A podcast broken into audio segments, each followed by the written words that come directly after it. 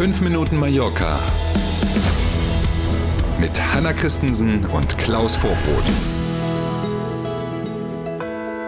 Es ist Mittwoch schon wieder. Kinder, wie die Zeit vergeht. Der 26. Mai. Einen schönen guten Morgen. Guten Morgen. Die zusätzlichen Außenterrassen, also die Terrassen auf den Parkplätzen und so weiter in Palma, bleiben bis Ende September. Das wird die Gastwirte freuen. Die Stadtverwaltung von Palma hat diese nochmalige Verlängerung jetzt beschlossen. Ursprünglich war die Regelung ja bis 31. Mai.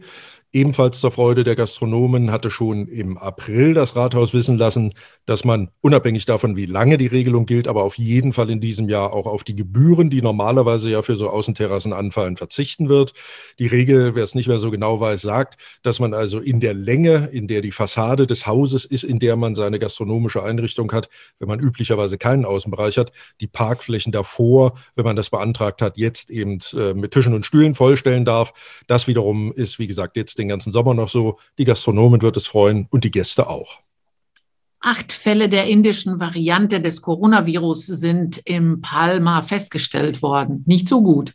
Ja, nicht so gut und auch nicht so schlimm, wenn ich gestern den Corona-Sprecher der Balearenregierung richtig verstanden habe. Mhm so schlimm aus zwei Gründen. Er sagt also, diese acht Fälle kommen aus drei Familien, allesamt in der Stadt in Palma, alles ein Infektionsherd, wie das die Expertinnen und Experten gern nennen. Und alle Kontakte sind nachvollzogen und die betroffenen Herrschaften derzeit in Quarantäne. Mhm. Und das Zweite, warum es nicht ganz so dramatisch ist, gibt es ja mittlerweile auch in Deutschland nachgewiesen, in vielen anderen Ländern auch, diese äh, zuerst in Indien aufgetauchte Mutation die zweite Variante ist, dass ja neue Studien sagen, dass das, was lange unsicher war, nämlich wirken die Impfstoffe dagegen oder nicht, dass es deutlich mehr Anzeichen dafür gibt, dass die Impfstoffe auch gegen diese Version wirken. Und deswegen hat er in Summe doch einen gelassenen Eindruck gemacht gestern auf der Pressekonferenz. Wir werden das natürlich im Auge behalten.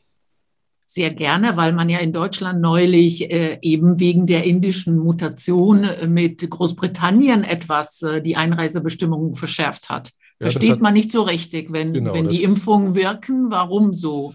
Ja, das hat man, ich glaube, weil man aus deutscher Sicht noch zu wenig weiß und da vielleicht ein bisschen genauer hinguckt. Das hat in Summe ja für ein bisschen Verwirrung gesorgt. Ne? Die Deutschen haben gesagt, äh, Großbritannien wegen dieser Version ähm, ist jetzt Hochinzidenzgebiet. Genau. Das heißt, man kommt so gut wie gar nicht mehr, wenn man nicht deutscher Staatsbürger ist, aus Großbritannien nach Deutschland. Während fast zeitgleich, ja, Pedro Sanchez in Madrid während der Vitor-Messe gesagt hat, die Briten können jetzt ohne jeden Test nach Spanien einreisen. Das mhm. hat den einen oder anderen hier so ein bisschen den Kopf schütteln lassen. Auch das muss man in den nächsten Tagen sicherlich im Auge Auge behalten.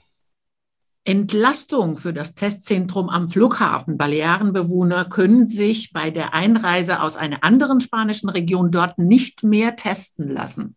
Das gilt ab Ende dieser Woche. Bis dato war es ja tatsächlich so, wenn man also hier gemeldet ist als Einwohner und von einem der anderen spanischen Flughäfen hier eingereist ist, dann konnte man sich kostenfrei am Flughafen den Schnelltest holen. Das geht dann ab Ende der Woche nicht mehr. Zwei Optionen. Entweder man bringt schon einen Schnelltest mit, der dann nicht älter ist als 48 Stunden, oder aber man geht innerhalb der nächsten 48 Stunden nach der Ankunft hier in eins der drei Testzentren, das ehemalige Krankenhaus Sonduretta in Palma oder nach Manacor oder nach Inca. Dort kann man diesen Test dann nachholen. Und wer beides nicht will, der muss eben für zehn Tage in Quarantäne. Wow. Bis Ende Juni sind 95 Prozent aller Hotels in Palma und Calamayor offen. Das war ein ganz schöner Klopper, als ich das Toll. gestern zu hören mhm. bekommen habe.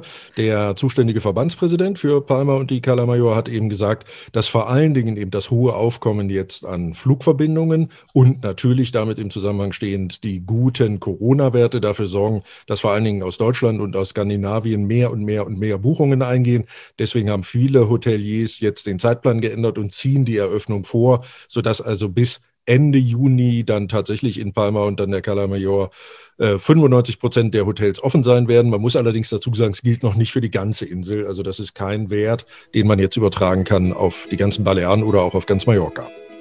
Sonnig bleibt es, ein sonniger Mittwoch bei 23 Grad. Yay! Freuen wir uns auf selbigen und wünschen einen schönen und dann bis morgen früh. Tschüss. Danke für das Zuhören. Bis morgen früh um sieben. Auf Wiederhören.